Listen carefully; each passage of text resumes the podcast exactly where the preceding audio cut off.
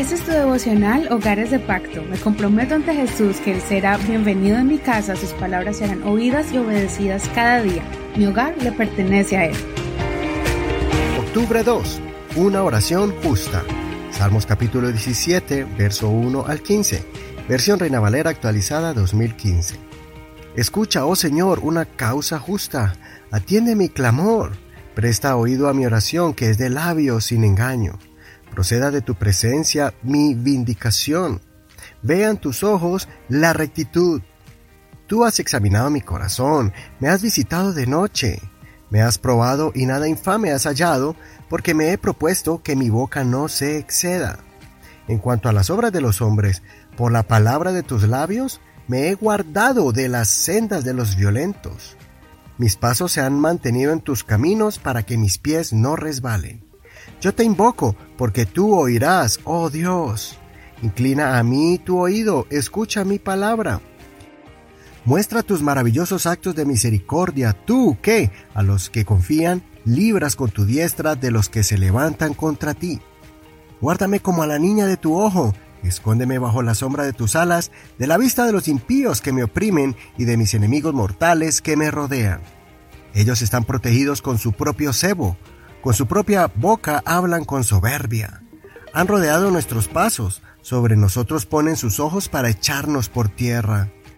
Se parecen al león que anhela la presa, o al cachorro del león que se agacha en secreto. Levántate, oh Señor, hazle frente, somételo, con tu espada libra mi alma de los impíos. Oh Señor, líbrame con tu mano de los hombres, de los hombres de este mundo, cuya parte está en esta vida cuyos vientres llenas con tus tesoros, cuyos hijos se sacian y aún dejan para sus pequeños. En cuanto a mí, en justicia veré tu rostro, quedaré satisfecho cuando despierte a tu semejanza. Quiero que el día de hoy examinemos diferentes versos de los que podemos aprender y aplicarlos a nuestras vidas. Aprendamos la forma en que el salmista se presentaba delante del Señor y así tendremos un modelo de oración ya que a veces no tenemos palabras o no sabemos cómo entablar una charla con Dios. Recuerda que orar es hablar con Dios. Este salmo comienza con un clamor pidiendo al Señor que su oración sea escuchada, ya que David se presentó con una actitud de alguien que ha estado practicando una vida justa. Él estaba seguro que en ese momento en que elevaba la oración, él no tenía nada de qué arrepentirse. Él estaba consciente de sus actos para hablar con Dios sin culpabilidades.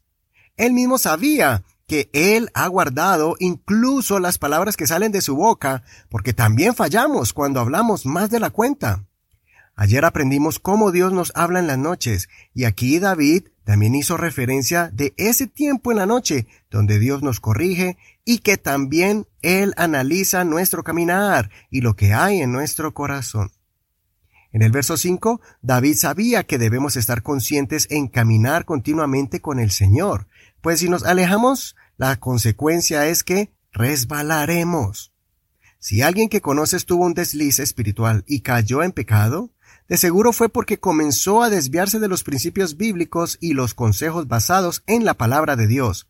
Nadie cae sin haber sido advertido con anticipación.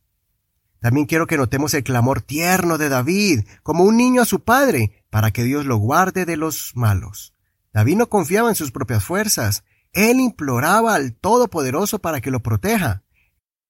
En este verso, el verso 8, él le pidió protección a Dios de dos formas, que lo cuide así como uno protege a sus propios ojos, y que lo esconda bajo sus alas, similar como un ave esconde a sus polluelos para darles abrigo y protección.